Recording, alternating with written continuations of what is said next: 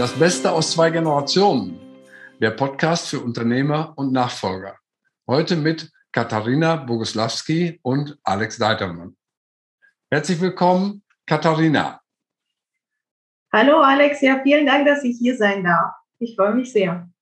Ja, ich habe dich eingeladen, weil du dich mit einem Thema beschäftigst, das äh, ja ursächlich mit Unternehmertum zu tun hat, nämlich mit Kreativität.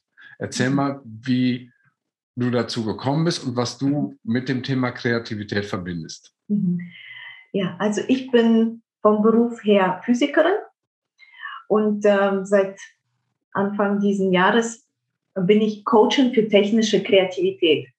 Ich bin eine Kreative durch und durch. Ich mache Musik, ich nähe, ich bastle. Aber wegen des beruflichen Aspekts habe ich gesagt, ich positioniere mich in der technischen Kreativität. Also alles rund um Technologien, um Produkte, um Innovationen. Ähm, genau, ich bin dazu gekommen, weil ich mich beruflich neu orientieren wollte. Ich war jetzt, habe auf zehn Jahre Erfahrung zurückblicken können in sehr innovativen Unternehmen und möchte jetzt die Erfahrung, wie man innovative Ideen generiert und wie man sie überzeugend präsentiert, weitergeben. Mhm. Hast also jetzt praktisch den Schritt in die Selbstständigkeit gewählt, nachdem du zehn Jahre im Angestelltenverhältnis gearbeitet hast. Genau, genau. Also ich habe sehr viel gelernt, also auch äh, sehr viel von ganz tollen Unternehmern lernen dürfen. Ja, und bist jetzt praktisch dabei, dieses Wissen für mehr als ein Unternehmen zur Verfügung zu stellen mhm. und nutzbar zu machen. Richtig. Ja, was hat mich angesprochen? Als wir uns kennengelernt haben, hast du mir erklärt, was du tust. Und ich finde, dass Kreativität eine der wichtigsten Voraussetzungen ist, um Unternehmer zu sein, um mhm. ein Unternehmen zu entwickeln. Ohne Fantasie und ohne Kreativität bin ich von überzeugt, kann man kaum ein Unternehmen entwickeln, außer man sagt, okay, ich übernehme etwas, was schon da ist oder halte mich an einen ganz ähm, klar vorgeschriebenen Prozess. Wenn ich zum Beispiel Franchise-Nehmer werde bei McDonald's, dann ähm, ist da sehr, sehr viel vorgeschrieben. Das Korsett ist sehr eng und auch da, glaube ich, aber braucht man noch ein bisschen Fantasie, um das Ganze zu entwickeln. Und ich liebe diesen Spruch von äh, Albert Einstein, der mal gesagt haben soll, Kreativität, nein, Fantasie ist wichtiger als Wissen, weil mhm. Wissen ist begrenzt ja. und äh, Fantasie nicht. Mhm. Um, ja, erzähl mal, was das mit dem zu tun hat, was du tust. Ja, ja, das ist wirklich ein sehr schöner Spruch, sehr schönes Zitat. Ähm, ohne Fantasie kann es keine Kreativität geben. Weil Kreativität ist Fantasie plus Handlung. Ja. Das ist Fantasie plus Action, sagen wir mal. Das ist Fantasie, ja, Fantasie und Action, also die Umsetzung von dem, was man sieht. Und in der Kreativität unterscheide ich zwischen den sehenden Kreativen und den mhm. schaffenden Kreativen. Es gibt zum Beispiel verschiedene Berufsgruppen. Ähm, die sehenden Kreativen sind Menschen, die sehr, sehr fantasiereich sind. Das sind zum Beispiel, nehmen wir mal an den Designer. Der Designer sieht etwas, während die Näherin das umsetzt. Also die Näherin schafft das, was der Designer sieht. Mhm. Und so gibt es zum Beispiel äh, ein Regisseur, ist zum Beispiel auch jemand, der sehr stark sehend kreativ ist. Ja. Und es ist sehr wichtig bei einem Unternehmer, dass er diese Fähigkeit verfügt. Denn am Anfang ist die Vision. Er sieht etwas. Dann gründet er, er wird zum Unternehmer und dann wird er zum schaffenden Kreativen. Mhm. Aber am Anfang ist immer die Vision, das Sehen, also die Fantasie. Ja. Das Bild. Nun sagst du mit der Näherin und dem Designer, gut, der Designer sieht jetzt ein wunderschönes Kleid äh, vor seinem geistigen Auge. Mhm. Aber deswegen kann die Näherin das ja noch nicht nähen. Da, da kommt ja noch was zwischen. Mhm. Wie schafft der ähm, Designer das jetzt, ähm, der Näherin das klar zu machen. Gut, mhm. vordergründig macht er Skizzen, aber da ist ja mehr in diesem Prozess. Mhm. Erklär doch mal. Ja, also ich denke, solche Zusammenarbeiten funktionieren sehr gut, wenn die Designerin schon in vielen Gesprächen mit dem Designer gesprochen hat. Wenn er so gut wie möglich versucht, ähm, ihr zu zeigen, wofür er steht, welche Werte er hat, Aha. wohin seine Vision geht warum er das kreiert, was er kreiert. Also nicht nur, ich, ich mache mal eben eine Zeichnung, sondern sie muss diese Zeichnung lesen können. Und das kann sie einfacher, wenn sie schon seine Persönlichkeit kennt, wenn sie, ähm, ich sag mal, die Dachvision bei dieser Zeichnung ähm, versteht. Okay, das äh, hört sich wirklich sehr stark an, wenn wir auf den unternehmerischen Kontext zurückgehen, dass du sagst, die Mitarbeiter müssen verstehen, warum der Chef, der Inhaber, äh, der Unternehmer etwas Bestimmtes will. Mhm. So, welche Vision hat der? Mit dem Wort bist du eben gestartet. Das reicht also nicht, ähm, eine Arbeitsanweisung zu geben, mach mal das, mhm. sondern das muss einen ganz anderen Weg gehen. Ja, es gibt in Unternehmen, in erfolgreichen Unternehmen, ähm, ich, ich reduziere das jetzt mal sehr stark, zwei wichtige Personen. Also jedes erfolgreiche Unternehmen hat mindestens zwei Personen. Das eine ist die Person mit der Vision. Das ist die Why-Person. Sie mhm. weiß, warum, sie, warum, warum wir das tun.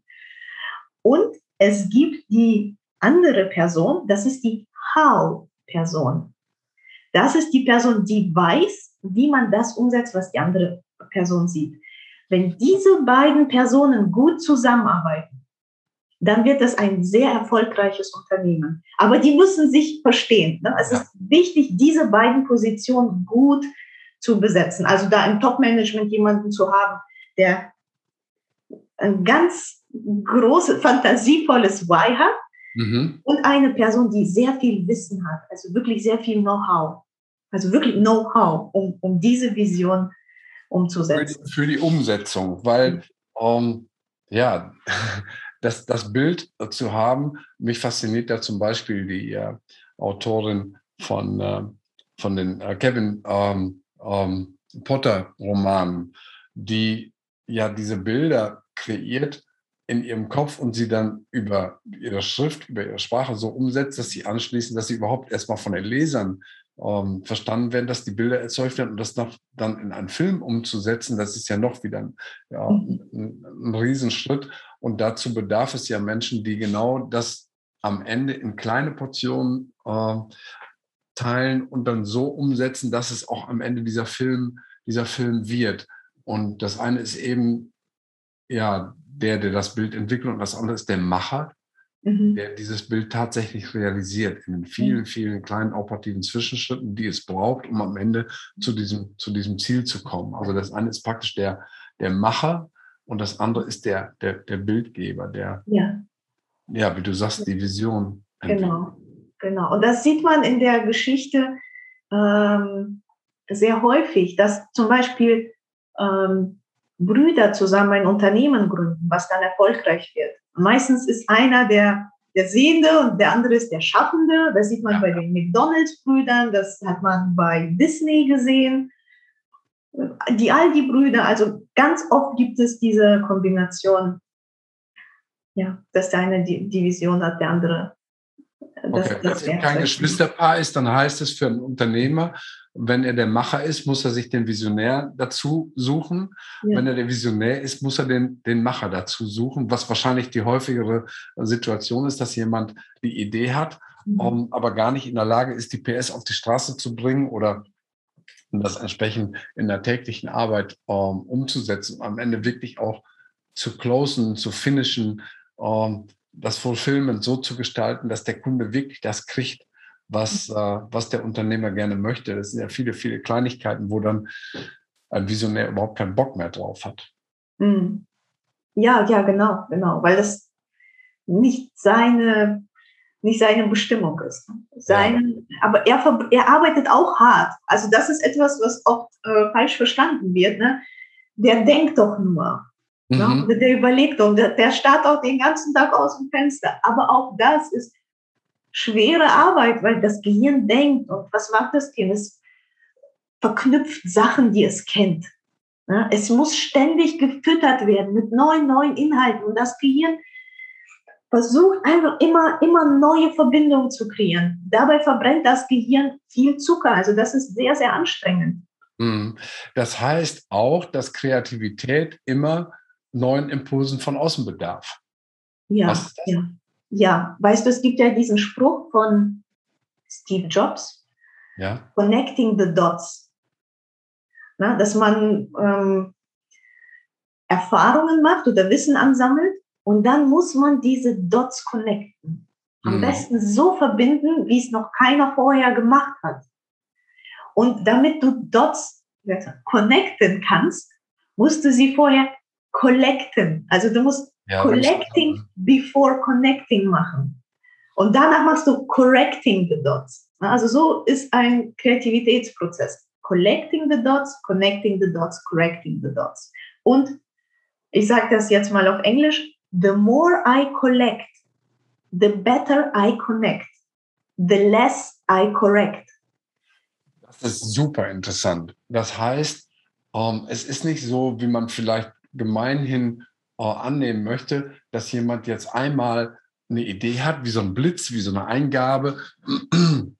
Und dann arbeitet er den Rest seines Lebens ein bisschen übertrieben jetzt daran, diese Idee umzusetzen, sondern es ist so, dass das ein Prozess ist, das für eine hohe Innovationskraft, für eine hohe Kreativität auch, auch entsprechend viel Input in das Gehirn muss. Das heißt, derjenige muss lesen, der muss äh, sich Filme ansehen, der muss mit Menschen diskutieren, der muss in ganz unterschiedlichen, ich sage jetzt mal, Welten unterwegs sein, um diesen Input zu kriegen, den er dann miteinander kombinieren kann, damit überhaupt was völlig Neues entstehen kann. Und dann kommt hinten dran noch dieser Prozess mit Correcting, die Äste abzuschneiden, die zu Wildwuchs führen würden, die nicht funktionieren oder die zu prüfen, was kann gehen, unter welchen Umständen, wenn es nicht geht, wie kann es trotzdem gehen. Auch das ist ja wieder ähm, eine Sache der Kreativität, so nach, nach dem Motto, alle haben geglaubt, es geht nicht, bis einer kam und es gemacht hat. Mhm. Auch das hört sich ja so simpel an, aber dass einer kommt und sagt,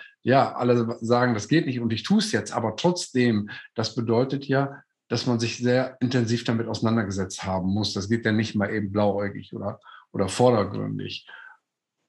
Das finde ich sehr interessant. Ja, es ist auch sehr richtig, was du gesagt hast, ähm, dass man die Äste nachher abschneidet, weil das ist auch ein ganz wichtiger Teil des Kreativitätsprozesses. Zuerst sammelst du viele Ideen, also du denkst divergent und danach denkst du wieder konvergent. Das heißt, von diesen vielen Ideen musst du dann die wenigen guten selektieren, die du dann versuchst umzusetzen und dann werden es eigentlich immer, immer weniger. Ja. Aber vorher und je mehr Ideen man hat, desto größer ist die Wahrscheinlichkeit, dass eine gute darunter ist. Mhm. Das habe ich selbst lange nicht, ähm, nicht so geglaubt. Weißt du, weil ich dachte, okay, aber vielleicht mache ich ein Brainstorming und vielleicht ist die Idee ja schon unter den ersten fünf dabei. Das kann natürlich passieren. Ja. Aber, aber es ist, ja, es ist interessant, wie das Gehirn funktioniert. Äh, Kreativität braucht nämlich auch Grenzen, ja. Deadlines und vielleicht auch ein bisschen Druck. Denn wenn wir uns mal so ein ganz einfaches Beispiel angucken, ich fange an, Tiere aufzuzählen, die ich kenne. Ja. Dann ist das Erste, was ich sage, Hund, Katze, Maus. Na? Und dann vielleicht noch das, was mir gerade so, so in den Kopf kommt. So, aber irgendwann muss der Kopf anfangen, weiter zu gucken. Okay, welche Tiere kenne ich vielleicht aus Afrika? Vielleicht kenne ich da irgend so einen, so einen äh, Papagei, der mir nicht sofort in den Sinn gekommen ist. Ne? Hm. Und, ne, und es wird anstrengend. Wir suchen. Ja, weil ich dann anfangen muss zu suchen. Ich muss in meinem Gedächtnis graben ja. und gucken, so, was ist dir schon mal irgendwann über Weg gelaufen? Was hast du schon mal gesehen, gehört? Und, und passt jetzt gerade. Genau. Und wenn das wenn der Verstand dann auf einmal nicht mehr ganz weiter weiß, was passiert dann? Der Verstand fängt an, sich was zu fantasieren. Was also er kombiniert Tiere. Ja, er kreiert was, ja? das es vorher ja. noch gar nicht gab. genau. Und das, dieses einfache Beispiel, ich, ich wünsche jedem, dass er das mal macht, sich zehn Minuten hinsetzt und sagt, ich versuche jetzt mal Tiere äh, aufzuzählen, die ich weiß. Dann versteht derjenige, dass erst unter diesem Leistungsdruck ja, wirklich die ganz, ganz interessanten Ideen kommen. Und so ist das auch bei der Innovation. Deswegen, wenn man ein Brainstorming macht und einfach nur Ideen sammelt, ähm, lasst euch da Zeit. Also die interessanten Ideen werden wahrscheinlich erst bei Idee Nummer 300 kommen. Okay, das heißt, ähm, du hast eben einen Punkt gesagt, dass man einen gewissen Zeitdruck erzeugen muss. Das ist aber ein bisschen im Widerspruch zu dem, was du gerade zum Schluss gesagt hast. Also zu sagen, so, wir machen jetzt mal zehn Minuten alle Ideen raus, ist das eine. Ähm, das andere ist dann zu sagen, okay, wir hören aber nicht eher auf, bis 300 Ideen auf dem Tisch sind. Die kriegt ja. man wahrscheinlich in zehn Minuten nicht hin. Ja. Wie passt das, das zusammen? Genau, das ist so das Ziel. Man kann sich versuchen, dieses Ziel zu setzen. Ja? Zum Beispiel, äh, ich versuche, ich, ich setze mir das Ziel, jetzt zu der und der Fragestellung 300 Ideen zu generieren in zehn Minuten. Ja. Und dann geht das Gehirn in einen Sprint. Das wird total anstrengend. Weißt du, das ist die Grenze. Ja. Aber das ist etwas, um das Gehirn zu trainieren. Also das ist nichts, wo ich sage, äh, das sollte, äh, ja, das sollte jeden Tag ein Entwickler tun. Nein, also es gibt kreative Ideen, die Freiraum brauchen. Ne? Manchmal braucht das Gehirn Freiraum. Aber um zu verstehen, ähm, wie das Gehirn funktioniert, wo die Fantasie auf einmal anfängt zu wirken. Ne? Also um diese, ich würde mal vielleicht sogar sagen, diese Bequemlichkeit des Gehirns zu umgehen, dieses Out of the Box gehen, diese Komfortzone verlassen. Weil in den ersten. Minuten bist du in deiner Komfortzone. Ne? Da zählst du auf, was du gerade siehst, was du kennst. Was auch nicht anstrengend ist, klar, weil alles da ja. ist. Ja, genau. Und jetzt muss man sich vorstellen, dass der Unternehmer auf Messen geht, dass er äh, Gespräche führt mit Lieferanten, mit Kunden, mit seinen Mitarbeitern. Sein Gehirn ist ständig in diesem also schon in diesem Fantasiemodus. Also der hat sich schon dieses Ziel gesetzt, viele innovative Ideen zu kreieren. Der mhm. ist gar nicht in dem Haus-Katze-Maus-Modus. Ja. Sonst wäre er nicht Unternehmer. Genau. Ja, er hat Spaß an diesem, an dieser, ich weiß nicht, harten Kreativität. Ne? Er sucht es. Er gibt immer wieder seinem Gehirn das Ziel, etwas Neues, etwas Fantasiereiches zu kreieren. Und das ist aber anstrengend. Wenn man das mit den Tieren mal versucht, dann sieht man, wie so ein Unternehmer den ganzen Tag denkt. Und das, äh, ich, ich will nicht sagen, ähm, das Schlimme, aber die Kehrseite daran ist, wenn jemand mit den Händen und mit den Füßen arbeitet, dann kommt er nach Hause, er legt sich auf die Couch und die Hände und die Füße ruhen. Wenn aber dein Gehirn gelernt hat, mit diesem Kreativitätsmodus zu arbeiten, Du legst dich auf die Couch das arbeitet weiter. Genau, es ist sehr, sehr schwer, das abzustellen. Ja. Man träumt davon. Ja. ja? Also das ist, ist nicht zu unterschätzen, das was so. die Unternehmer oder die Topmanager oder ich, ich, ich sage es, die sehenden Kreativen leisten. Das ich kann das aus eigener Erfahrung bestätigen. Ähm, bei mir ist es so, dass nachts mein Gehirn den Tag nochmal komplett durcharbeitet, den Tag vorher. Und manchmal ist so, ich habe immer Bleistift und Papier auf dem Nachtschränkchen. Und dann stehen da morgens fünf oder sechs Begriffe auf dem Zettel, mhm. die ich nachts aufschreibe, mhm. weil ich denke, wenn ich die jetzt nicht sofort aufschreibe, dann sind die wieder weg. Mhm. Und das ist total verrückt, was manchmal morgens um, keine Ahnung, um, um halb fünf da auf den Zettel kommt, was ja am Tag vorher eben nicht da war. Das entsteht dann nachts, weil das Gehirn das Ganze nochmal noch mal weiterarbeitet. Und manchmal bin ich, wenn der Tag vorher intensiv war, und du hast eben Stichwort genannt, dann höre ich auch auf mit meiner kurzen Geschichte. Messen sind für mich das Anstrengendste überhaupt. Nach fünf Tagen kannst du mich in die Ecke stellen, weil mein Gehirn nachts den kompletten Messetag nochmal durcharbeitet und praktisch nicht zum, zum Schlafen kommt, auch wenn ich schlafe. Aber das Unterbewusstsein ist, ist so so angestrengt, dass ich wirklich nach einer Woche total groggy bin. Ich bin dann wirklich ausgelaufen, dann geht nichts mehr. Und das kann ich auch nicht abstellen. Ich kann nicht abends sagen, um 10 Uhr so, jetzt gehe ich ins Bett und der Tag spielt keine Rolle mehr. Das ist die ganzen Gespräche, die intensiven Unterhaltungen, kommen alle nochmal wieder und werden äh, durchdekliniert. Das ist schon, mhm. ist, ja. wie du sagst, das ist anstrengend. Ja, ja, genau, genau. Ähm, ich höre auch immer wieder, dass Leute sagen, ja, aber Kreativität ist Arbeiten in Flow, Kreativität ist sowas Entspanntes. Ja, das ist, wenn man ein kreatives Hobby hat. Weißt du, wenn du Sonntagnachmittags irgendwas bastelst, rumschraubst, dann ist das etwas Entspannendes, etwas mhm. Befreiendes. Sobald du bezahlt wirst dafür, dass du kreative Ideen bringst, wird das anstrengend. Ja, weil okay. dann ist Kreativität professionell. Es ist nicht ja. mehr ein Hobby. Also das ist ein interessantes Stichwort. Nehmen wir mal an, wir gehen jetzt mal zurück auf den unternehmerischen Kontext, dass ich sage als Unternehmer, ich möchte Mitarbeiter im Unternehmen speziell für Kreativität. Ich will die für gute Ideen bezahlen. Dann heißt das, ich muss dafür sorgen, dass erstmal die Arbeitsumgebungen entsprechend sind und auch ganz klar die Methodik, kreativ zu sein, auch ja erstmal kennengelernt und angewandt wird. Das heißt, ich kann Kreativität generieren. Ich kann das wirklich planmäßig erzeugen, auch wenn ich das als Unternehmer selber gar nicht kann. Mhm, ja. So? ja, man kann sehr viel tun für seine Mitarbeiter.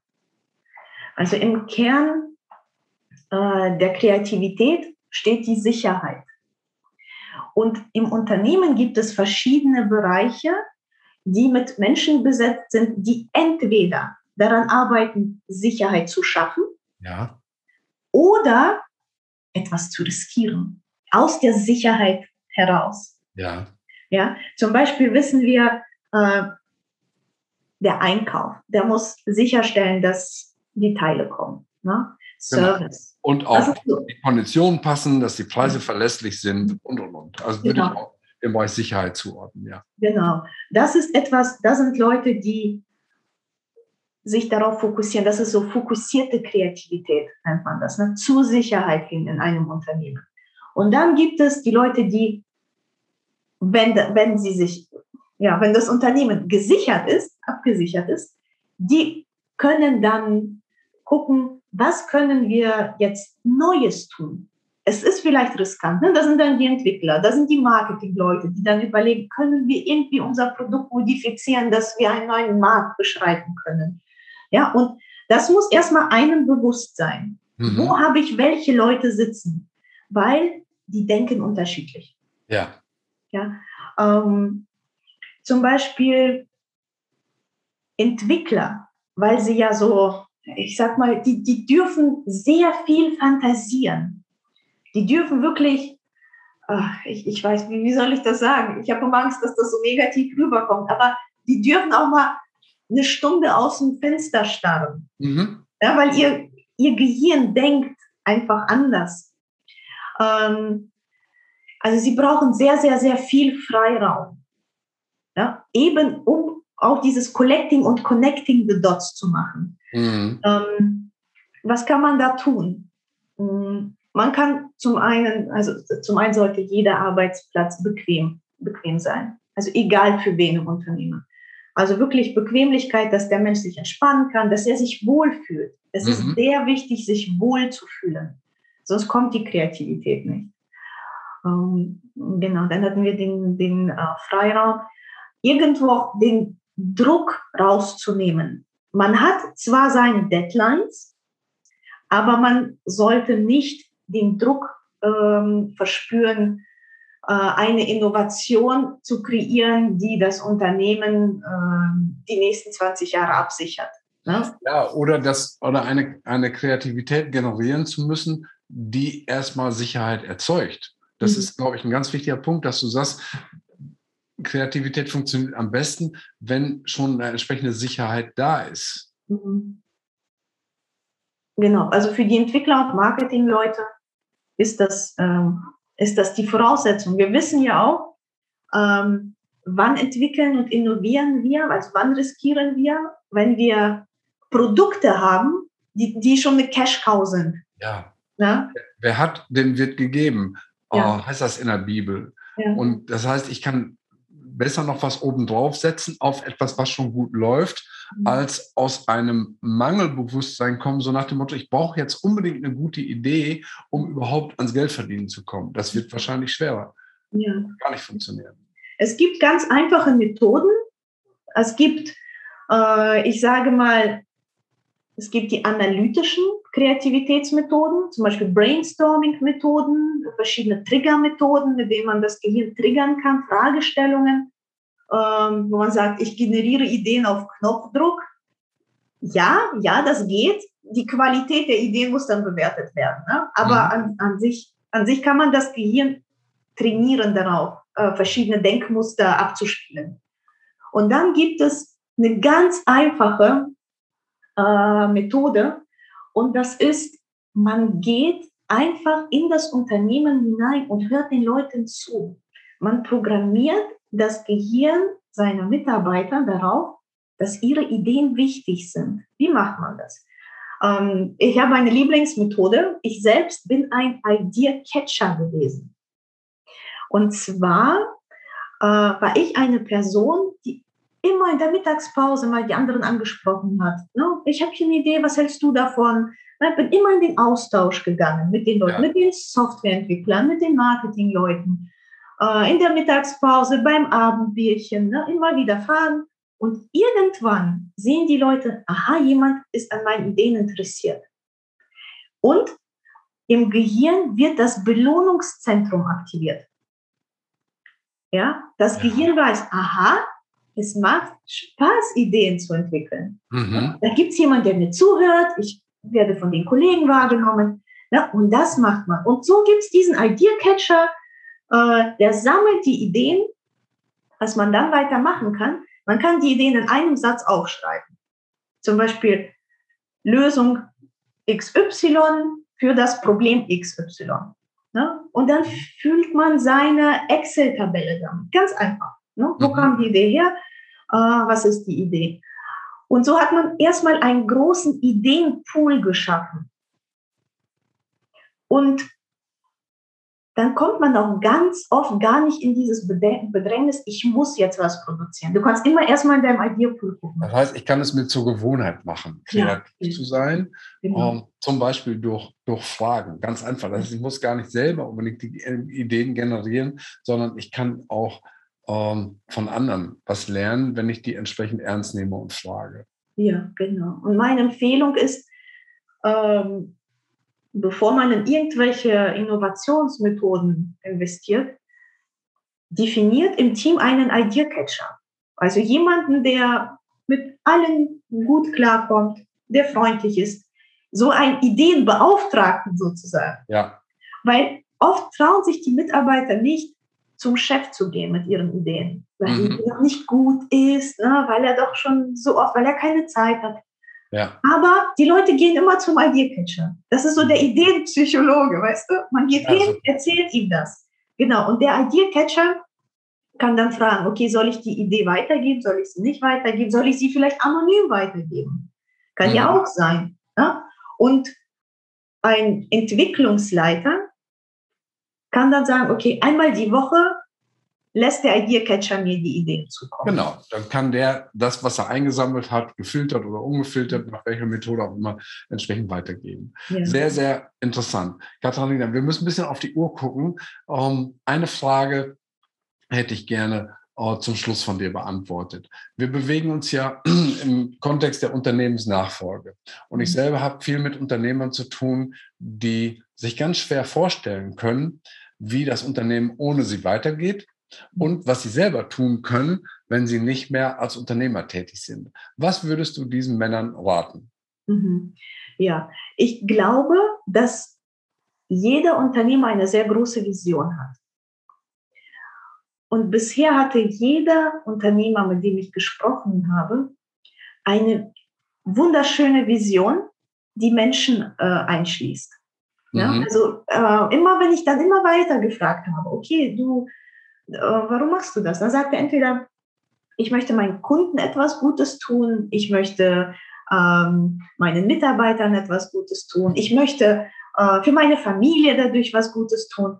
Und sein Warum wurde zu einem für wen. Ja. Für wen. Also es ist, ich, ich glaube, dass wir soziale Menschen äh, ganz oft ähm, für irgendwen kreieren.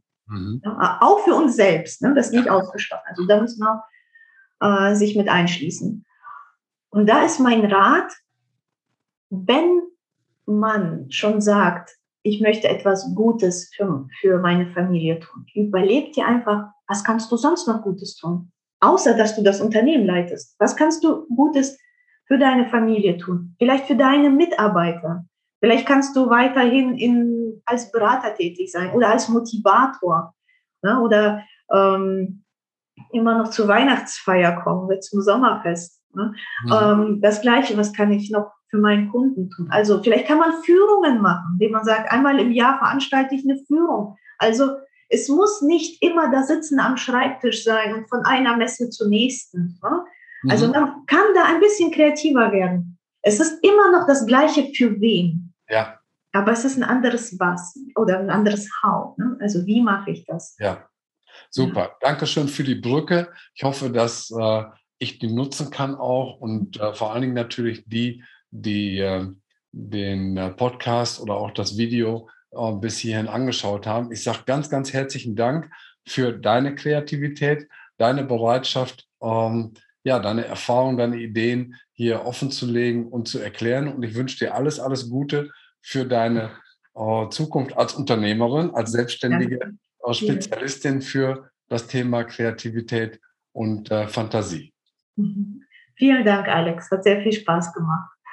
Danke. Ja, und wenn du die Sendung jetzt bis zu Ende gehört hast und sie dir gefallen hat, dann äh, gib uns doch gerne eine Bewertung oder nimm einfach den Link, kopiere ihn und schick ihn weiter an jemanden, von dem du glaubst, dass das Thema ihn auch interessieren könnte.